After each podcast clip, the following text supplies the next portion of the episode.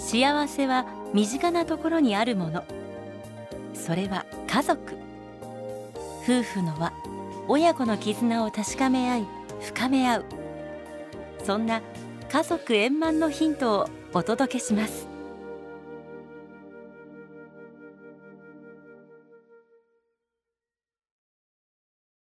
家族円満。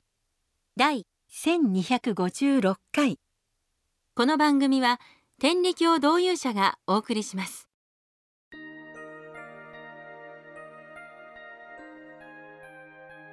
神様は人間が陽気暮らしをするのを見て共に楽しみたいとこの世界と人間をお作りくだされた私たち人類の親であります。そして今も昼夜を分かたずこの世界の隅々から私たち一人一人の体に至るまで一切のご守護を下されています。教えではこの神様のご守護を塔に分けそれぞれに神名をつけて説き分けられていますがそのうちの国さずちの御事については人間身の内の女一の道具川つなぎ世界ではよろずつなぎの守護の理と教えられています。私たちは神様のご守護をいただく筋道についてこの時分けから思案し日々の暮らしの中に生かすことが大切です。今回はつなぎのご守護の一つであるお金金銭の事情について考えてみたいと思います。お金は物と物を交換する仲立ちの役割をします。それは同時に人と物を結びつけることであり結果的に人と人をつなぐ働きもしています。ですから金銭にまつわる事情が起きた場合このご守護の理に照らして何か人間関係でつながりを変えてしまっていることはないか自身の通り方を反省しなければなりません。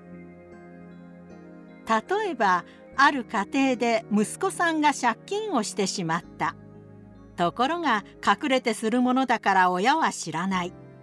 別のケースでは旦那さんが借金を抱えていることを奥さんが知らないという場合もあるでしょう。やがて家族中が知る頃にはどうにもならない段階にまで膨らんでしまっている。もし普段から家族お互い心をつなぐことを意識し打ち解けて話すということがありさえすればここまでの事態には陥らずに済んだかもしれません。このような困った金銭事情の背後には多くの場合心のつながりを欠いてしまっている姿人間関係の希薄さが潜んでいるのです。物事は何によらず単独で成り立つものではありませんまず身近な関係である夫婦親子の営みの中で心をつなぎ言葉でつなぐことを意識できればそれが地域や仲間同士の助け合いにつながりひいては陽気暮らしへとつながっていくのではないでしょうか。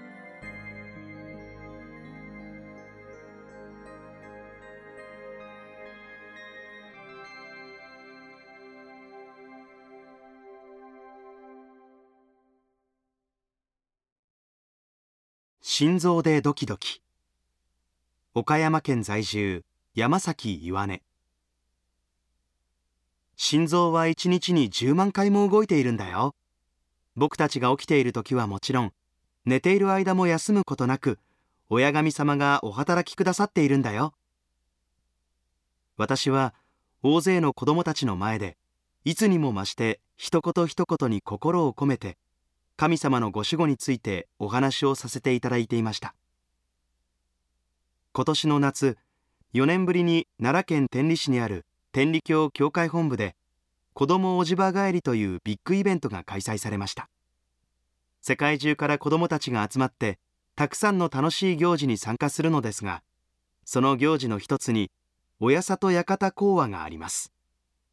ここでは子どもたちが30分ほど神様のお話に触れるのですが私は今年そこでお話を取り次ぐ係を務めていました。心臓が動く息ができる目が見える耳が聞こえる言葉が話せる手で物をつかみ足を使って歩くことができる。これらは決して当たり前のことではなく親神様のご守護を頂戴しているからこそ体を元気に使わせていただける。私はその基本的な教えを紙芝居と例え話を用いながら子どもたちにもわかるように精一杯伝えました。その中でも心臓が動くことに関しては深く感じることがありました。なぜなら今年の春中学に入学した長女が心臓に雑音が聞こえて再検査をするという出来事があったからです。娘の心臓に異常が見られたのは今回が初めてではありませんでした。彼女が小学校に入学した頃も心臓に雑音が混じっているとのことでかかりつけ医に相談したり地元の大きな病院で心電図や超音波の検査を受けたりしたことがありました。その時は確かにごくごく小さな雑音が聞こえますが今のところは問題ありません。とのことでしたがカーテンを閉めた真っ暗な部屋で検査をしたためまだ幼かった彼女は大泣きしてなかなか検査ができなかったことをよく覚えています。そして今回中学入学後に行われた健康診断でやはり異常が見られるということでもう一度かかりつけ医に相談しました。6年前にも相談した経緯があったので今回はとことん調べてもらおうということになり紹介状を書いてもらい夏休みに岡山市にある心臓専門の大きな病院で検査を受けることになったのです。前述の通り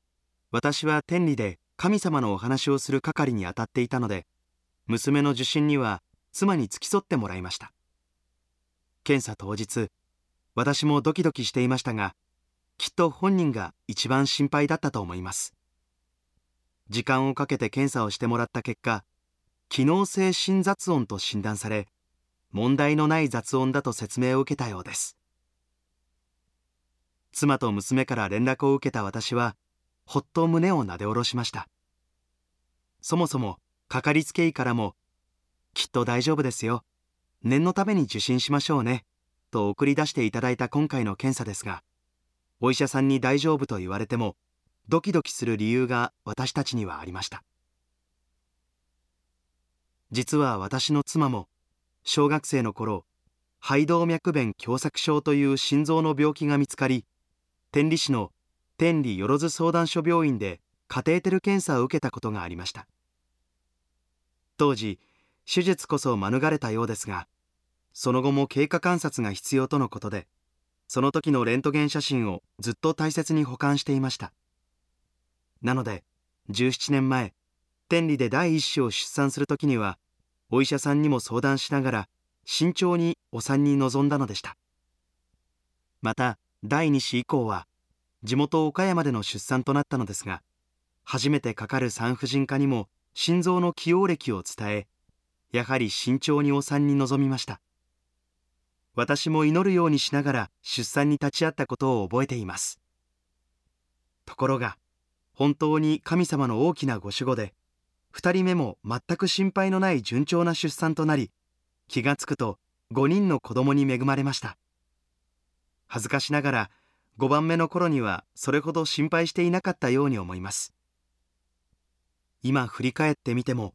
本当に大きなご守護を頂戴していたんだなと改めて感謝の気持ちが湧いてきます。天理教の教えの基本は何よりも神様のご守護に対する法恩感謝の心と実践です。身の内にいただく大きなご守護にこれもありがたい。あれもありがたいと毎日感謝ができればいいのですがどうしてもそれを邪魔する人間思案があります。それはそんなこと当たり前だという考え方です。ありがたいの反対語は当たり前だと言われますがそんなことは当たり前だと思った瞬間にあることが難しいと書くありがたいという気持ちがどこか遠くに離れていってしまうような気がします。この夏お話を通して子供たちに感謝の気持ちの大切さを伝える前に神様は娘の再検査を通して私自身がしっかり感謝できているかを反省する機会を与えてくださったのではないかとそんな気がしました。この世の中に当たり前のことは何一つなく全てがありがたい神様のお働きなんだよ。この夏に出会った全国の子どもたちの誰か一人にでもこの大切な見教えが心に残っていることを願います。親神様今日も元気な体をお貸しいただきありがとうございます。